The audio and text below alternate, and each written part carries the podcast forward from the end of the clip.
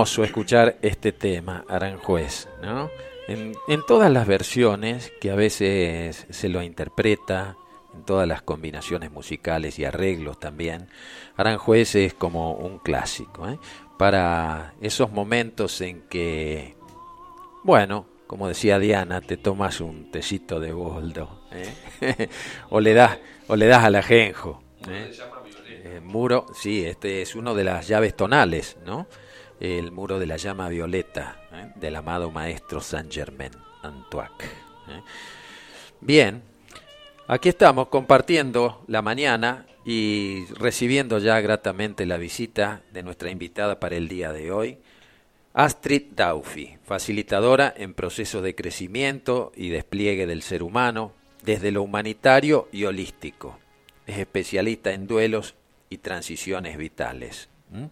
Y un largo currículum también, dicta charlas, trabaja también a través de, internet para toda consulta que sea en ese sentido. Es counselor, enfoque centrado en la persona, se especializa en duelos y pérdidas.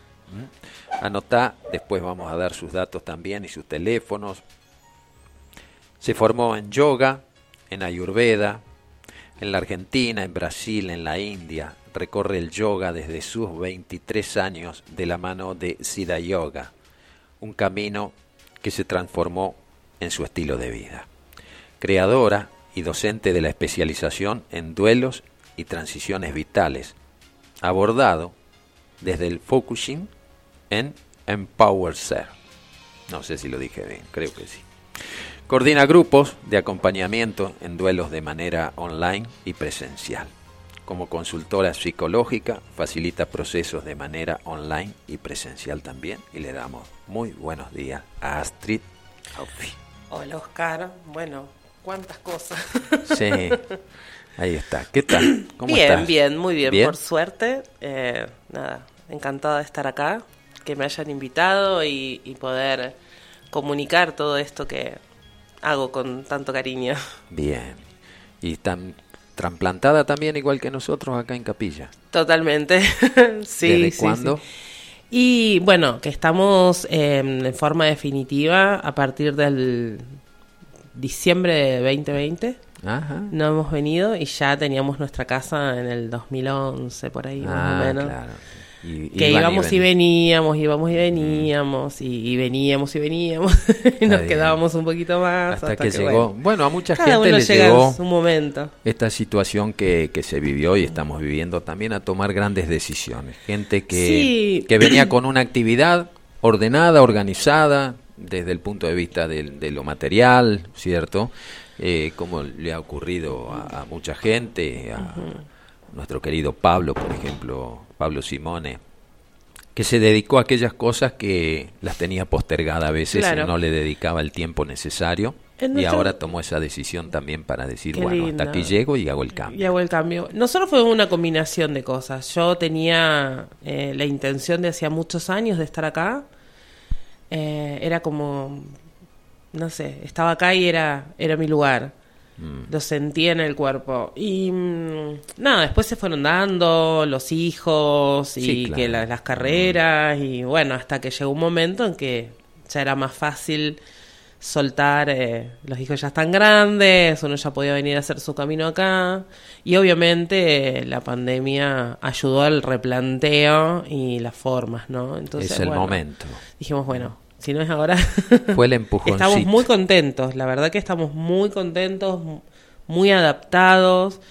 Nosotros nos tomamos el primer semestre que estuvimos acá como para observar cómo nos sentíamos y la verdad que nada, no quisimos No daba para volver. No. Aunque mantenés una actividad muy ligada a Rosario, que es tu ciudad de origen. Eh, sí, porque bueno, em, yo en Rosario, mientras escuchaba lo que decías en mi presentación, iba recorriendo mi vida. Em, el, cómo se fue dando las cosas, ¿no? Y yo en Rosario eh, como dice ahí, a mis 23 años, siempre por cuestiones personales, empecé mis prácticas de yoga, en SIDA Yoga, y bueno, y ahí fue mi camino. Yo estudiaba una carrera universitaria, la dejé para ser profe de yoga, y siempre todo se fue dando. Digo, el universo te va mostrando, y cuando uno está atento, va mm. tomando el camino adecuado. Y, mm, y bueno, tengo, tuve un instituto muchísimos años que lo cerré para venirme acá, pero me quedó un grupo grande de, alumnos de yoga que los coordina una colega y amiga, entonces siempre voy a Rosario, tengo consultantes allá que los atiendo online cuando estoy acá y presencial cuando estoy allá, doy muchas charlas, entonces bueno.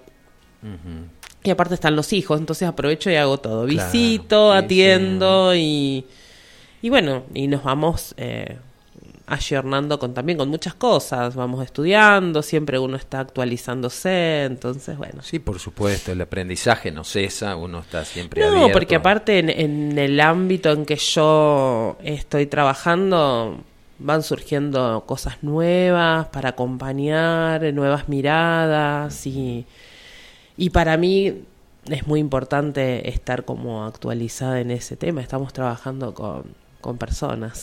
Seguro. Contanos cómo es este tema de, del acompañamiento en, duelos y transiciones, por ejemplo, que vemos que eh, es un tema que desde la psicología también se lo acompaña y este y como sos una consultora psicológica, el haberte especializado en esto, en haber creado un método de alguna manera para poder hacer este acompañamiento, tengo hermanos del alma que han vivido el año pasado un, drama verdaderamente en su familia, uno de sus hijos, y este, sobrellevar eso eh, es una carga bastante pesada, porque eh, eh, si bien estamos todos dentro de esa posibilidad de un día dejar esta vida, hay otros tipos de duelos también. Son los duelos en donde nadie se muere, pero que a veces hay un, duelo, por ejemplo, en una separación matrimonial, en, el duelo que tiene que hacer una persona que queda sin trabajo. Es decir, hay distintos grados, ¿no? Es que no, no son grados. En realidad, el duelo es cuando pierdo algo. Ajá. Algo. Algo, alguien o una situación. Eh, el duelo en, la palabra es dolor, porque perdí algo. Puedo perder el trabajo, puedo perder mi pareja, puedo perder mi casa, porque puedo tener un duelo de una pérdida por un, no sé, como acá ha pasado con los incendios, que hay gente que perdieron casas. Claro. Y está el duelo de muerte, que es el un más duelo, duro. El más... En realidad lo que tiene de duro es lo irreparable de la pérdida, porque una casa la puedo volver a tener, me puedo volver a casar, sí. puedo conseguir otro trabajo. El duelo de muerte lo que tiene es esto, lo irreparable de la pérdida. Pero el duelo, en general, es una adaptación que la persona tiene que hacer ante una, una circunstancia que modificó tu vida.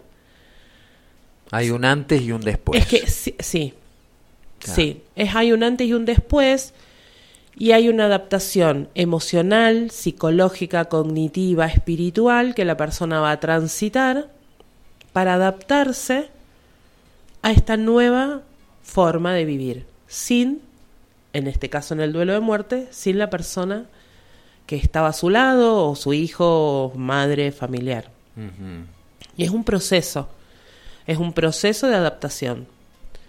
Eh, y uno lo que hace es acompañar ese proceso para, la que, para que la persona no entre en un estado depresivo. En un estado de sufrimiento, porque una cosa es sentir dolor por la mm. pérdida, porque esto de sentir el vacío de la persona que no está, La ausencia, ¿no? la ausencia, em, poder empezar a, a ser testigo de, de la existencia de la persona, lo que viví con la persona, o sea, El recuerdo. el recuerdo.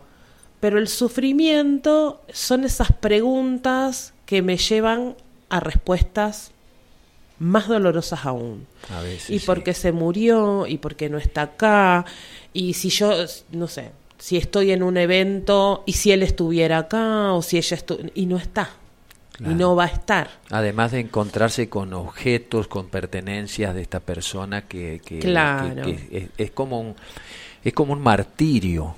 Claro, que entonces, hasta cómo cómo se, se elabora eso, cómo lo vas pudiendo ante una situación tan tan difícil de sobrellevar desde el punto de vista en tu acompañamiento. ¿Qué metodología pudiste recibir y transmitir para acompañar eso que, que a la persona sea como un bálsamo, como un alivio, al menos momentáneo, mientras va pasando el tiempo, lo va elaborando y va terminando de aceptar esa situación, porque además no hay otro. no hay otra.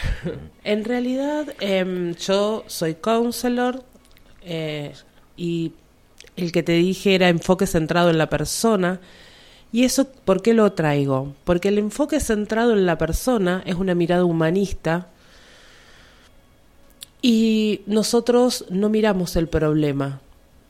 El enfoque cuando acompaño a un consultante o a una persona en duelo es la persona. Y como seres humanos, como partes de la naturaleza, nosotros tenemos una tendencia a estar bien. El ser humano quiere estar bien. Entonces, acompañemos desde ahí lo que va necesitando. Obviamente tenemos un montón de recursos, tengo un montón de recursos desde los estudios para acompañar las emociones, ya sabe, ya uno sabe que la persona va a pasar por distintos estados, que va a tener reacciones físicas, emocionales, conductuales, espirituales. Y también uno le va mostrando, haciendo como una psicoeducación al doliente de, de qué cosas le pueden llegar a pasar. Y cuando la persona sabe que determinadas cosas le pueden llegar a pasar, no necesariamente te tienen que pasar, pero puede que Puede sí, ser. ya lo vivís con más Como que está tranquilidad. predispuesta. Porque, por ejemplo, una de las reacciones más comunes es no poder creer lo que sucedió. Esperar que la persona venga. O sentir que me estoy volviendo loco. O que el cuerpo me duele y siento que me estoy enfermando. Y, y nada, es un, una- un reacomodamiento físico también. Porque el cuerpo atiende las situaciones desde lo global. Entonces la experiencia pasa por el cuerpo. Eh, si yo le voy dando lugar y tomando el descanso que necesito, y si por ahí siento que estoy esperando un llamado y me doy cuenta y decía, uy, me estoy volviendo loca, ¿cómo voy a esperar que me llame? Bueno, no, es normal, Ajá. porque me estoy adaptando a entender, a aceptar que la persona ya no está. Entonces vamos haciendo todo un trabajo de ejercicios, de, de charlas, eh, de lecturas, donde, En- bueno, nos vamos acomodando. En nuestras relaciones humanas, eh, el hombre tiene tendencia al apego. Totalmente. Tal vez por el sentido de pertenencia, si estas cuestiones son a lo mejor algo que se puede suplantar. Mm. Pero también sucede eso, el apego en nuestras relaciones humanas con las personas que amamos, con las personas con las que nos sentimos bien, con aquellas personas que de alguna manera nos podemos complementar ¿eh? en ese Sí. yin y yang. Esto tiene que ver desde que nacemos. Nosotros necesitamos nuestra mamá que nos da la teta, que nos da de comer, después la maestra, y vamos generando modos de afrontamientos. Depende cómo haya sido. Yo siempre digo nuestro cuidador primario, porque a veces no nos cuida nuestra mamá, a veces hay otra persona de referencia en nuestra vida cuando somos niños, pero cuando esa persona, cómo nos cuida, eh, ese modo de apego que vamos a tener, si es un apego seguro, si es un apego inseguro, si es un apego evitativo, depende cómo haya sido nuestro cuidador primario con nosotros, nosotros vamos a tener un modo de afrontamiento ante cualquier situación. Como yo afronto cualquier problema en la vida, voy a afrontar un duelo también. O sea, porque voy a ser así. La persona, por ejemplo, que es negadora, que tiene un modo de afrontamiento evitativo, no quiere ver las cosas, no quiere transitar los dolores, no quiere escuchar, no quiere escuchar nada, eh. el duelo también lo va a vivir desde ese lugar. Le va a costar un montón asumir la realidad de la pérdida. Esto no quiere decir que no lo pueda hacer, todos lo pueden hacer. El tema es que uno va viendo cómo son esos modos de afrontamiento. Y decías vos, es un proceso, tiene que ir con un acompañamiento. Eh, ese acompañamiento tiene que ser, además de inteligente, muy, muy medular para mm. que verdaderamente vaya entrando a veces dentro del campo de la conciencia de aceptación esta nueva realidad que le toca afrontar. Y vos empleabas esa palabra que me gusta más que enfrentar, ¿no? La palabra afrontar. Esto es lo que más me... Porque a veces nos prepararon para enfrentar. Yo siempre digo que nos preparan para la pelea. Sí. Y, cuando uno afronta, eh, es como que hay un acto de responsabilidad y eso considero que a lo mejor puede ser más rápida la recuperación emocional, psíquica, de aceptar que esa persona ya a lo mejor no está en nuestras vidas. En realidad también es una cuestión eh, cultural. Nosotros no estamos acostumbrados a pensar que nos vamos a morir. Hay otras culturas que sí. Pero nosotros no... ¿Por qué le tememos a la muerte? Porque no hablamos de la muerte, porque no queremos llegar ahí. Y lo único que nos como iguala a toda la humanidad es que nacemos ah, y que lo Único seguro que vamos a experimentar. lo demás todo es inseguro, vulnerable. Pero en realidad nacemos y vamos a morir. Ahora, pensamos que vamos a morir grandes, adultos, viejos, no sé, el término que querramos. Que se mueren primero los abuelos, que primero se mueren los padres, mm. que la muerte de un hijo es antinatural. Y la realidad es que nos podemos morir en cualquier momento. En cualquier momento. Antes y después nadie. Lo que nosotros tenemos que pensar, más que que me voy a morir, es que mi vida tenga un sentido. Mi hacer de mi vida una vida plena, con significado. No es que Metas. no sé, que tenga mi sentido, no perderme en la vida de los demás, no saber qué me gusta, qué quiero, qué necesito, ¿no? Que tenga un sentido, porque ese sentido es el que queda. Yo siempre digo, es la música que queda cuando uno no va a estar.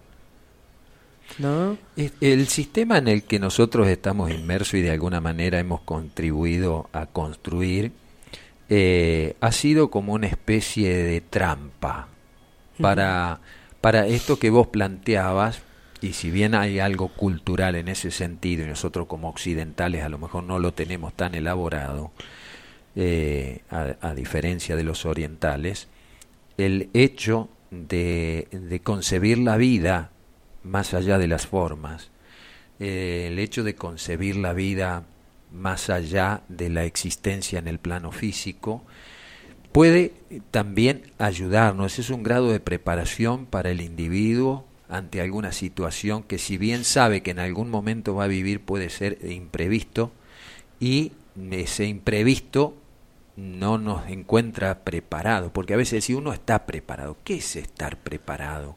Cuando algo nos sorprende mm. de una forma tan tan este a ver. impresionante como puede ser la partida de, de, una, de un ser querido que nos hasta ayer porque escuché desde niño no, yo siento que, nunca estamos preparados. Ah. A ver, podemos tener una mirada, empezar a hacer sentida nuestra vida, que tenga un significado, que uno llegue al final de la vida, en lo personal. Yo siempre hablo en lo personal. Yo, Astrid, voy a buscar que mi vida tenga un sentido, dejar mi huella. Entonces, por ahí yo. Y no hay algo Cuando llego. Mm, bueno, Porque el, dejar algo para ser reconocido. No, no, no, no, hablo de ese dejar ah. algo para ser ah, ah. reconocido.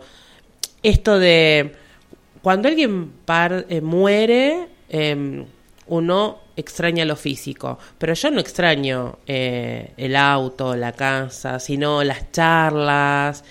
Yo siempre digo eso, e, esa música o ese sentido que le dio a la vida, esa persona que vivió plenamente. En realidad lo que voy a recordar ni siquiera son cosas concretas, sino el sentido que esa persona le dio a su vida, que vivió pleno más allá de los avatares que pueda tener la vida. En ese sentido digo dejar huella, no desde, desde el ego de que me reconozcan como la mejor consultora psicológica, no, sino decir que digan, uy, bueno, vivió su vida plenamente, ¿no?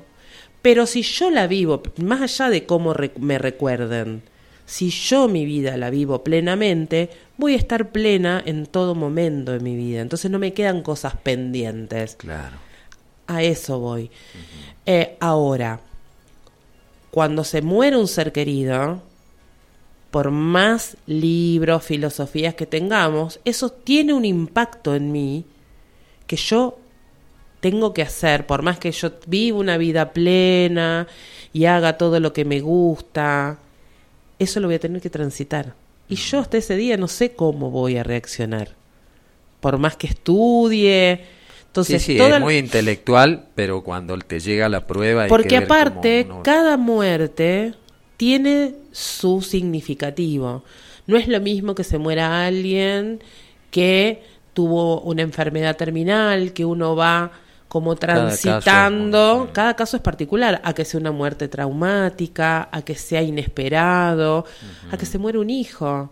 Porque hay muertes que yo las puedo desde lo cognitivo entender. Bueno, mm. estaba muy enfermo, eh, esto no quiere decir que no me duela, pero voy entendiendo. Estaba enfermo, uno se va como cognitivamente preparando para entender el desenlace. el desenlace. O era un abuelo, entonces desde lo cognitivo digo, bueno, es grande, ya llegó su última etapa de la vida, pero cuando se muere un hijo, no hay manera intelectual de entenderlo. Mm. Entonces ahí uno tiene que ir más al espíritu, a, que esa los padres que quedan empiecen a poder encontrar un sentido en su propia vida para poder continuar en la ausencia de ese hijo. Y no lo puedo, no, no, uno lo va, o sea, es imposible entenderlo porque es tan doloroso que no tiene entendimiento. Mm. Eh, ante la carencia de esa persona, ante la ausencia, indudablemente, eh, buscamos a veces suplantar esa ausencia con otras cosas. Pueden ser ocupaciones, mm. que te tenga la mente ocupada en algo, que puede llegar a ser una buena herramienta en momentos tan trascendentes. Pueden ser eh, también la presencia de otro hijo, mm. ¿no? Eh, eh, el tener la esperanza, si tenés a lo mejor una formación religiosa o espiritual de otra naturaleza, de que en algún momento te volverás a encontrar, eh, cómo la vida alquimiza a la persona doliente por la ausencia, de tal manera en que hay una parte de nuestro cerebro que puede llegar a conectar con el ausente en esos espacios en donde el misterio no tiene a veces una respuesta si no es desde una visión espiritual no tangible, abstracta, pero que de alguna manera te ayuda a sobrellevar el momento, que sería, por ejemplo, personas que han soñado con aquella persona que no está, y ésta le revela que se encuentra bien, que no sufra, que porque eh, tengo casos, ¿cierto? Y yo creo que muchas personas lo han de tener también, que les ha sucedido esto. ¿eh? Y es más, hasta a veces algunos terapeutas entran en esa frecuencia mm. para llevar al doliente a un, a un punto de, de reconexión y de sobrellevar el tema y percibir que la vida continúa más allá de la forma. Sí, bueno, eso tiene que ver con las creencias que cada persona tenga. Em, pero bueno, eso es como un bálsamo para el alma poder, poder entender y conectar con ese misterio, digamos, de la vida, de que uno está acá. Hay personas que a veces no han tenido creencias, ¿eh? Yo conozco personas que no han tenido creencias y que les ha sucedido este hecho y les ha significado como una especie de, de alegría momentánea. Obvio. Pero por supuesto, porque te, te da eh, alivio, te haces ver la vida de otra manera eh, y no te hace temer tanto ese paso. Yo siempre digo, e, es un, un, un, paso, pero tiene que ver también con lo que yo creo. Eh, y después, bueno, hay, hay personas, como decís vos, que no creen en nada o también entran en conflicto con su religión, por ejemplo, en ese momento es particular y empiezan a ver las cosas de otra manera, porque bueno, cuando yo me tengo que adaptar a una nueva situación, todo se...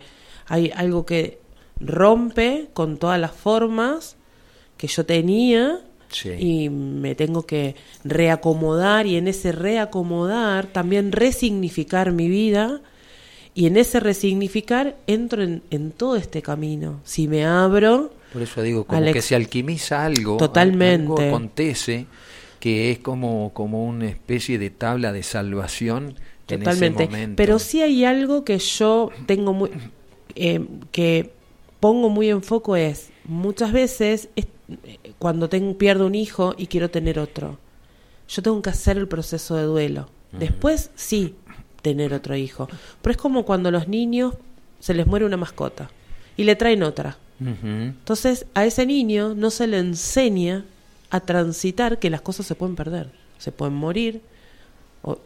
Sí, sí, sí, muy, muy importante esto que vos estás Porque, una cosa es que se muera una persona y yo estoy en duelo. Sí. Y otro, muy distinto, es entrar en el proceso de duelo.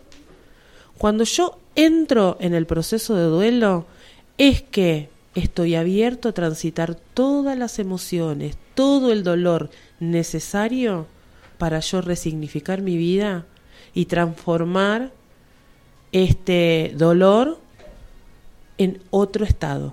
Claro, porque se termina, eh, eh, vayamos a otro caso, ¿no?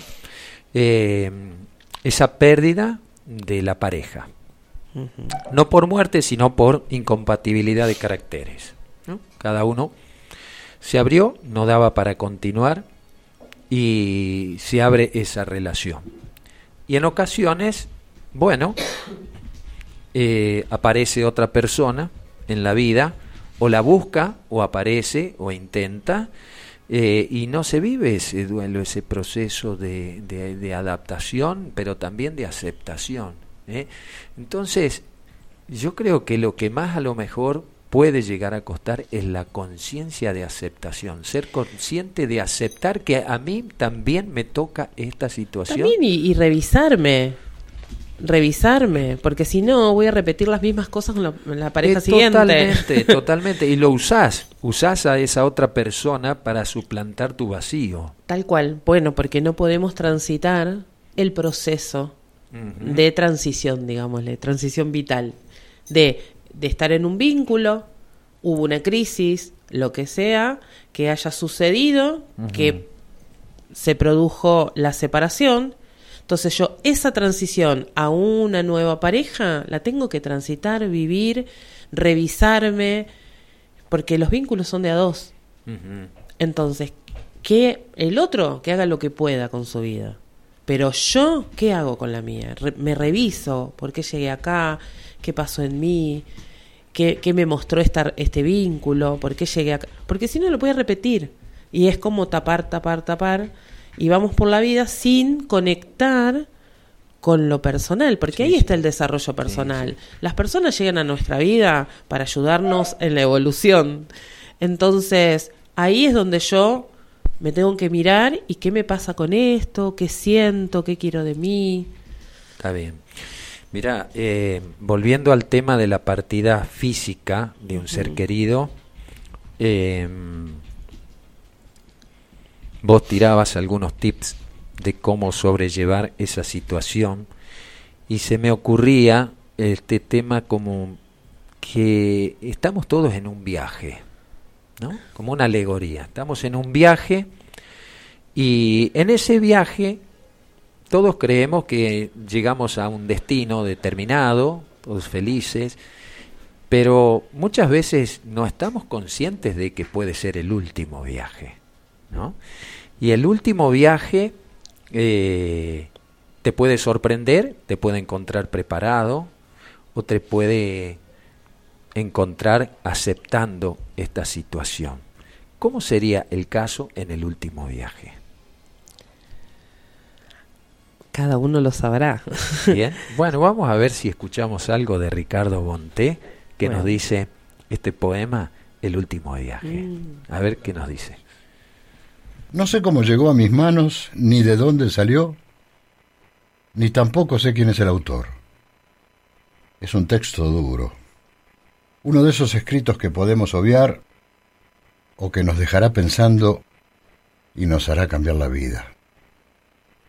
Y aquí se los dejo para que saquen sus propias conclusiones. Su título, El último viaje.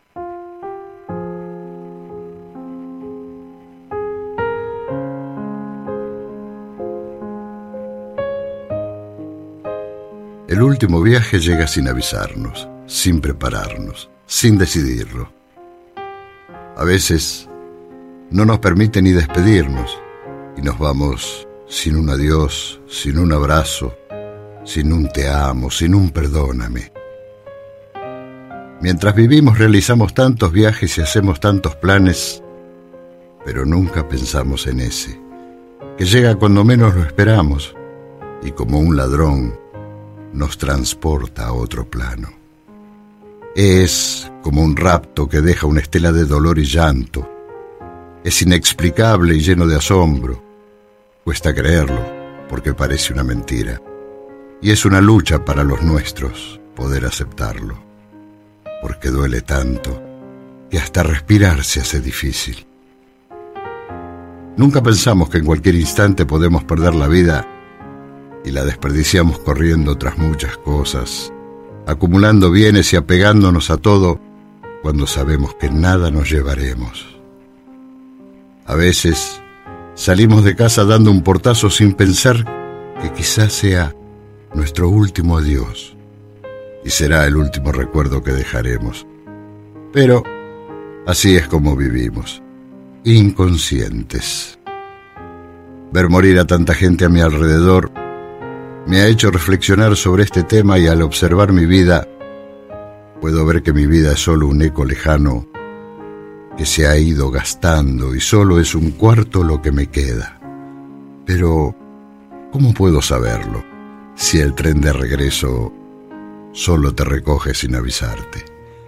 No le importa si estás dormido, si estás despierto, si estás desnudo o estás vestido, si estás o no estás listo. Solo llega y con él te lleva. Y me doy cuenta cuánto tiempo he perdido postergando cosas que quiero hacer, esperando el mejor momento. Pero, ¿cuál es el mejor momento? me pregunto. Y descubro que este es el mejor momento, el único que existe y el único en que puedo ser y actuar. Y decido que a partir de hoy quiero vivir mi presente y dejar de postergar las cosas, porque este momento es el único seguro, y lo viviré día a día, como si fuera el último. Para comenzar, hoy quiero agradecer por tantas cosas y quiero darle las gracias ya a todas las personas que forman parte de mi historia. Han sido como especies alimenticias que le han dado sabor a mi vida. Sin la presencia de ustedes sería insípida y vacía y quiero que se den cuenta de la importancia y el valor que tienen. Todos los días quiero agradecer por lo vivido, por todo lo aprendido, por todas mis fallas y sobre todo porque he amado, porque amar es lo único que me ha llenado, ya que para amar fuimos creados. Quiero saldar mis cuentas con la vida, quiero perdonar y pedir perdón por todos mis errores, soltar y dejar ir todas mis amarras, y así como amado Nervo, poder decir, Vida, nada te debo. Vida, estamos en paz. Tenés que pasar a esto. Hermosa interpretación, Ricardo Monté, como él decía, no sabe de dónde le llegó, es au- autor anónimo. Y estas cosas que me suceden cuando estoy preparando a veces un programa, eh, que te van llegando solas sobre el tema que a lo mejor íbamos a conversar, ¿no? Como que hay alguien que te dice, este, este está bueno para acompañar la conversación, el tema que van a ir abordando, por eso fui preparando de alguna manera este cómo sería el tema del último viaje, ¿no?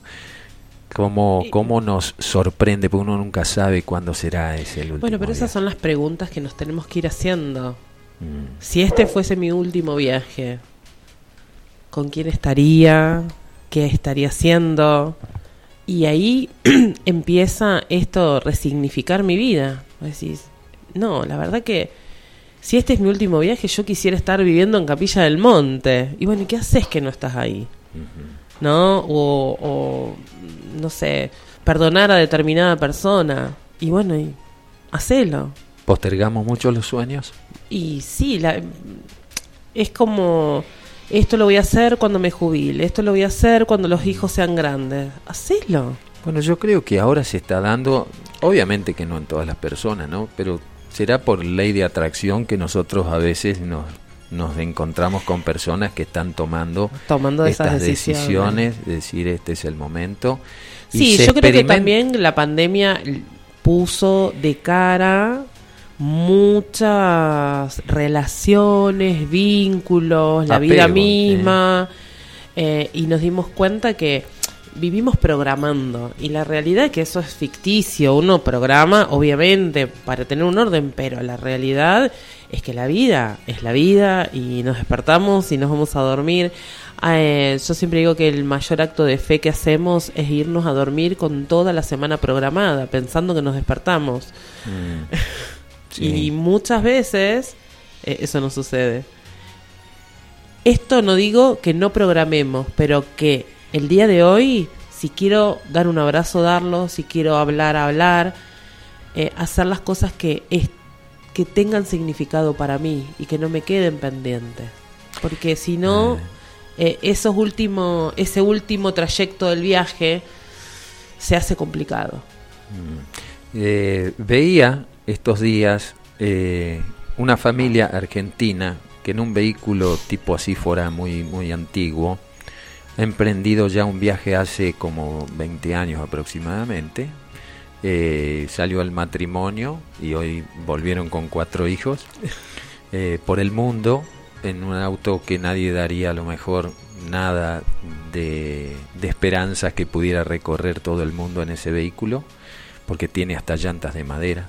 Eh, y la, la familia Zap están en, en internet, en YouTube, búsquenlo porque Ay, es muy, muy importante, es muy lindo. importante y muy lindo lo que ellos dicen, ¿no? Perdón, de la experiencia de la vida. Eh, y, y rescataba, han estado acá en la cumbre el domingo pasado, haciendo su recorrido, han escrito libros, ¿no? Y, y- y decía el, el esposo, eh, lo único eterno es el ahora. Y, eh, y, eh, aprendieron a vivir en eso, a confiar. Y la cantidad de personas que ellos han encontrado en el camino cuando el mensaje era contrario, temeroso, a dónde vas a llegar con este vehículo, es decir, y sin embargo ellos se animaron, ¿no? Y están desarrollando su vida como el alma los va guiando. Y claro, si vos no tenés una creencia de que existe el alma, o de- siempre crees que uno es el hacedor, por eso te sorprenden las otras cosas como inesperadas, porque no tenés una relación con tu alma. Vos no conversás con tu alma, conversás con otras personas, pero con tu alma es- Claro. es el, el- el tiempo más, más escaso que le dedicas. Mira, yo cuando hice la diplomatura en Focusing, eh, llego a esa diplomatura eh, por un taller que me dicen enfoque corporal. Yo dije, bueno, una clase de yoga, una cosa así. Sí. Y no, era escuchar el cuerpo, escuchar el mensaje de tu mundo interno. Eh, porque el cuerpo atiende la realidad en presente. Yo siento en presente. Y si estoy atenta a ese mensaje, estoy en coherencia conmigo. Hubo un psicoterapeuta, Eugene Gendling, que tenía sus consultantes y veía que algunos iban como más rápido, resolvían mejor que otros. Y no tenía que ver ni con el terapeuta ni con la técnica. Era algo que hacían, que era una pausa. ahora que se usa tanto sacarse selfie, era como mirar para adentro. Y ahí respondían. Entonces entraban en contacto con toda esa información implícita y ahí tomaban decisiones, respondían y avanzaban mucho más. Y eso es focusing. Cuando yo acompaño en duelos, los acompaño desde ese lugar, que empiecen a escuchar qué les dice ese mundo interno. ¿No? Que empiecen a encontrar todo el significado ahí, no en la mente. Buenísimo, buenísimo. Dice Eliana de Reconquista, yo pasé la muerte de mi hija por una enfermedad. Mm. Con ella hablé de la separación física, me pidió perdón por decidir dejar su cuerpo doliente y se fue en paz.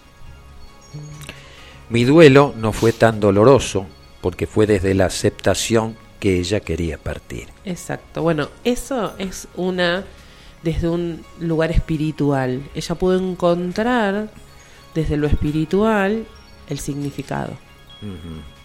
y... Tere Ferradas dice, desde Verónica, nos está escuchando, hace años escribí una poesía para mis hijos, mi partida. Qué tema maravilloso el duelo, perder lo que creemos que es propio. Tal cual. Y Air, de aquí de Capilla, nos acompaña también con el tema. Dice, yo he podido hablar un poquito el tema de la muerte con mi abuela. Cuando por fin nos abrimos a ese tema, entra la paz. Porque el lugar que ocupaba el miedo y la incertidumbre ahora está disponible para la aceptación de la última gran ley, la muerte. Y como consecuencia llega el alivio. Hermoso, es exactamente eso. Qué lindo, ¿no? Cuando uno se pone en contacto, porque los, lo que nos hace mal es el miedo, el temor, entonces no hablo. Y, y la realidad es cuando yo me abro a, hablar, a sentir, eso da alivio. Totalmente. Tuve en todos los aspectos de la mm. vida. en la vida particular eh, tuve experiencias con la muerte. Eh, primera gran experiencia fue la partida de mi hermano Miguel Ángel a los 39 años él, pero hablábamos de este tema, porque él este, contrajo un cáncer de colon, mm, fui de corazón a acompañarlo. Y ya vivía acá en Capilla, iba y volvía, iba y volvía, porque tenía la familia, los hijos, pero ese proceso eh, fue, mm, además de, del dolor que se vivía en esa transición que vos estabas hablando, eh, también muy enriquecedora desde el aprendizaje, a punto tal que ya cuando era inminente su partida y con muy poca energía, él me pide una lapicera y un papel y me deja ahí un mensaje, ¿no? Que lo tengo, lo tengo como, como esos documentos de vida. Bueno, eh, los duelos también tienen que ver con la última etapa de la vida, la persona que está por morir esa persona también está haciendo su propio duelo, que es eh, cuando estoy en una enfermedad terminal, eh, esto de duelar mi cuerpo, de no tener un cuerpo sano, a tener un cuerpo enfermo y a transitar eh, esa última etapa. Sí, es una preparación es toda una preparación para la persona que está en, en ese estadio y para el que acompaña. ¿no? Poder acompañar, yo siempre digo, desde un lugar empático, compasivo, sabiendo que la vida cambia constantemente, que yo no voy a poder, para el que acompaña hablo, eh, no voy a poder aliviarle ningún dolor, pero simplemente estoy.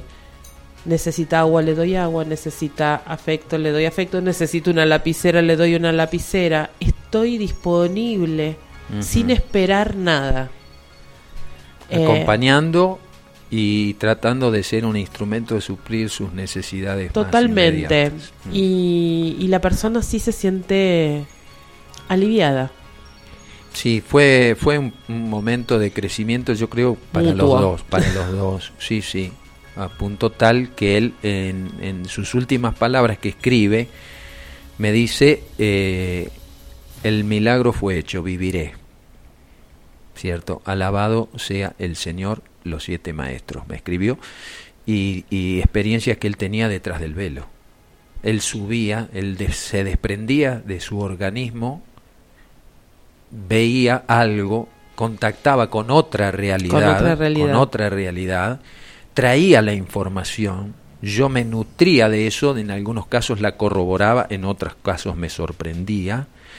Fue una partida adulta, desde lo espiritual y desde lo humano, porque digamos, más allá de sufrir la ausencia, toda la familia, obviamente, son esos posgrado que uno puede hacer para prepararse y amar la vida cada vez con, con mayor respeto. bueno, ese con es el punto. intensidad. Claro, claro. O sea, uno no es que se amiga con la muerte. En realidad, le da significado a tu vida esas instancias.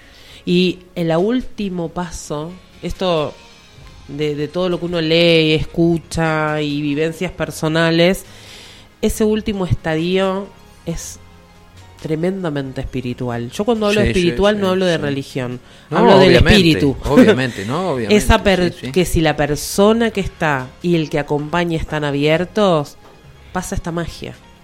Te cuento algo y lo comparto con la audiencia. eh, lo he hecho con algunas personas así en forma particular para abordar específicamente este tema, pero así públicamente no. Pero eh, una de las de las experiencias ahí internado él en el sanatorio oncológico en La Plata, a las 4 de la mañana se despierta, yo lo acompañaba, estaba en la cama de al lado, era una habitación para nosotros dos, nos habían reservado y él se, se en realidad no se despierta él estaba como una especie de, de sonambulismo pero se sienta en la cama mira hacia el techo de la habitación pone los dedos como juntando la mano derecha eh, como queriendo decir qué estás haciendo no Montoncito. sí los montoncitos de los dedos. Y, y habla. Yo me despierto en ese instante lo observo. Eh, había una especie de penumbra de una luz de la calle que entraba a la habitación, me permitió observar todo eso con nitidez. Y en ese instante él se refiere a alguien que él estaba viendo y yo no, y le dice, ¿cómo? Que estás perdido en el cielo. ¿Cómo vas a estar perdido en el cielo si el cielo es para encontrarse? Se volvió a acostar y se durmió. Yo ante esa situación, te digo, Astrid, la recuerdo cada día que, que, que voy al tema, como decir, hay vida detrás de las fronteras, de esas fronteras que a veces nos establecemos como que no hay más nada, ¿no? Y bueno, ponele el nombre que quiera, el análisis que quiera, desde lo psicológico, desde lo humanístico, desde lo sociológico, desde lo médico. No hay una respuesta más que lo que él acaba de decir. Totalmente. El bueno, cielo hay es un para libro, encontrarse. hay un libro que lo escribió una médica. En realidad fue un libro escrito por una investigadora para los médicos. Bueno, ahora uno lo Elizabeth Kubler-Ross. No, no, no, Ah, no, no. ah. Que habla, es más eh, contemporáneo todavía, eh, sobre el sueño de los moribundos. Ah, Entonces él- ah, ella habla de esto, de estas cosas que a veces creen que las personas están delirando, entonces las medican y qué sé yo, y es dejarlas porque están contactando con otra realidad, con otros niveles de conciencia, ¿no? Y, y eso también te da como, bueno, otra mirada, eh, hasta alivio también, Claro, ¿no? el alivio que se busca inexorablemente. Y nos comparte aquí Marta Isabel Mío desde Paraná, Entre Ríos. Dice, la apertura de registros akáshicos con un terapeuta podría ayudar para aceptar respuestas ante un familiar que desencarne, te pregunta. A ver, no sé. Esa es la verdad. No me he hecho registros akáshicos nunca. Yo siempre digo que en el proceso de duelo en la primera etapa del proceso de duelo la persona no está en condiciones de hacer nada que tenga que ver con otras dimensiones, registros, nada. Cuando entra en la curva que está trabajando lo personal, hay como, ah, nombraste a Elizabeth Kubler-Ross, sí. hay como una curva que ella, en realidad Elizabeth Kubler-Ross, eh, estudió a la gente que va a morir. Y esa, esa curva que, de emociones que pasa, la se aplica en el proceso de duelo. Cuando la persona está en crisis y en pleno proceso de duelo, yo no le puedo estar hablando ni de otras dimensiones, ni de aperturas de registro, porque va a estar en crisis y no va a entender y está en pleno conflicto con la vida, porque se le fue la persona que amó, el hijo, no, no, hay, no hay entendimiento ahí. Mm. Pero hay una curva que cuando uno entra en el proceso, eh, dentro del mismo proceso, en la parte donde empieza ya la aceptación total y entonces empiezo a acomodarme en, en la vida sin la persona, que ya las emociones más intensas calmaron, ahí sí podría hacer alguna eh, otra terapia más holística y más que tenga que ver con eh, hablar de otros temas, pero lo va a proponer siempre la persona.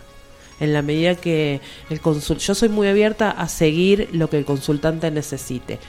Te hago un ejemplo, eh, yo tengo una consultante que falleció su esposo, bueno, con todo lo que implicó, hemos, porque implica un montón de áreas, lo emocional, lo social, los roles que cumplo, lo económico, y, en el proceso de duelo entra todo. hay un antes y un después, sí, sí. Porque por ahí me veo con que tengo que empezar a hacer cosas que yo no estaba acostumbrada, o salir a trabajar, que por ahí no lo hacía. Bueno, hay un montón de cosas. En un momento, en una, en una crisis, ella quería hacer un trabajo espiritual con Sergio, con chamanismo. Ajá. Entonces yo la veía un poco vulnerable todavía. Entonces le dije, bueno, bárbaro, así que, pero vamos a esperar un poco. Entonces cuando en el proceso que estábamos haciendo la vi un poco más firme, porque vos no sabés qué pueden abrir en sí, puede ser un disparador para otras cosas. Claro, entonces vos tenés que encontrar que la persona esté internamente mm, fortalecida como para poder afrontar lo que, lo que pueda pasar. Y bueno, lo hizo mucho después y le encantó. Pero yo voy como, soy muy cautelosa en esas cosas. Que me encantan, que en lo personal, vos sabés, nosotros estamos en todo ese tema. Pero bueno, uno tiene que ser cauteloso porque a veces en el mismo dolor doy manotazo de ahogado. Sí, uno busca la tabla de salvación a lo que venga y a veces no se permite esa pausa de, que, lleva la preparación. Totalmente. y en el qué voy a incursionar. Claro, y a veces ahí eh, es peor el remedio que la enfermedad, digamos. Mm. Y el duelo tiene esto. Tenemos la mayoría de los duelos son normales, transito, mm. el dolor y todo, y, y salimos medianamente bien de ese proceso. Eh, pero hay duelos que se complican porque son traumáticos, porque son múltiples, porque se murió mucha gente junta o se murió una persona y a los meses se murió otra, entonces no sé por qué duelo empezar. O, o por mi modo de afrontamiento, esto que hablamos al principio, a lo mejor soy una persona evitadora y no puedo afrontar el duelo. Y a veces el duelo se transforma en complicado. ¿Qué quiere decir? Que a lo mejor el duelo quedó retrasado un montón de años y no lo hice nunca. Y quedé ahí. Y mi vida no avanzó. Y me quedé estancada, añorando a esa persona. Y sí, no, no renovás tus expectativas de vida. Bueno, eso es un duelo complicado. También tiene que ver a veces con una posición eh, que podemos llegar a adoptar de empezar a sentirnos víctimas de la vida o víctima de las mismas situaciones. Ese es el, eh, ese, lo que hay que tratar de evitar. ¿no? porque a veces también yo tengo un rédito de esto. Estoy, soy víctima, entonces mis hijos me vienen a ver. me atienden y eso también hay, que observarlo. Y manipulamos a veces a través de eso. Por supuesto. Bien, vamos al otro tema. Vamos a hacer una pausita aquí este, si te parece bien, Astrid, y también para que la gente vaya calentando la pavita, vaya haciendo esas cositas en su hogar. Y después retomamos con este tema que verdaderamente es sumamente interesante. Estamos conversando con Astrid Daufi, ¿eh? especialista en duelos y transiciones vitales. Hacemos una pausita musical porque también tenemos que escuchar esto para seguir despertándonos unos a otros. A esta hora exactamente hay un niño en la calle. Hay un niño en la calle.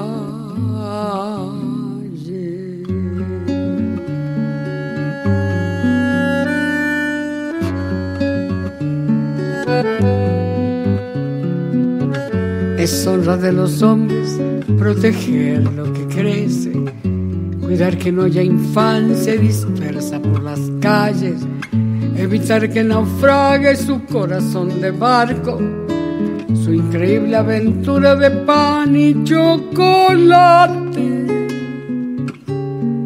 poniéndole una estrella en el sitio del hambre.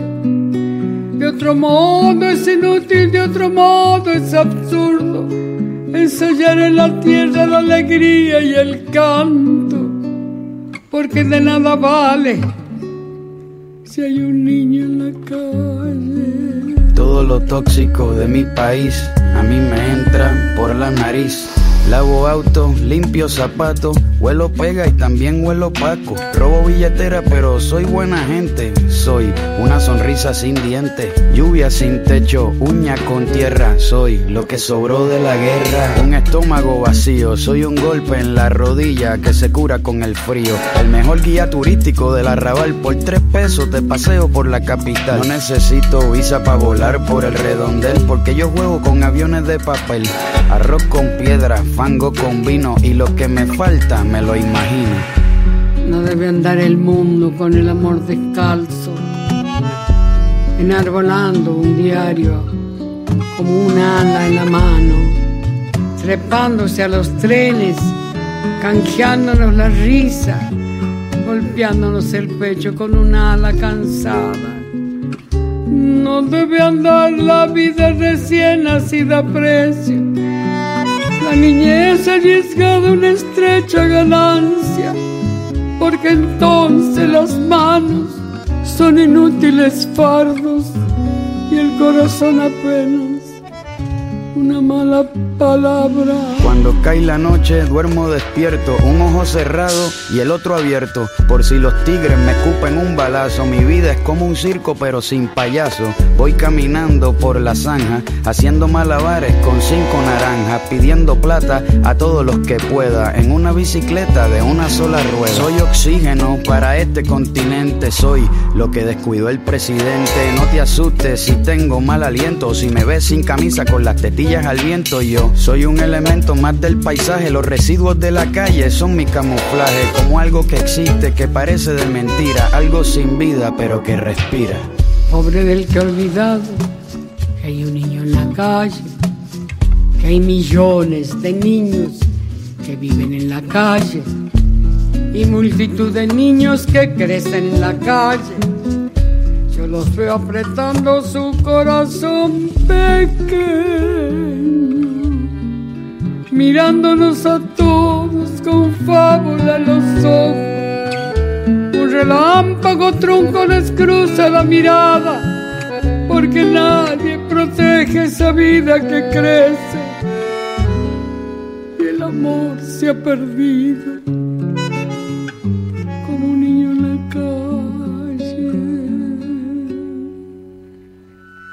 Oye, a esta hora exactamente hay un niño en la calle.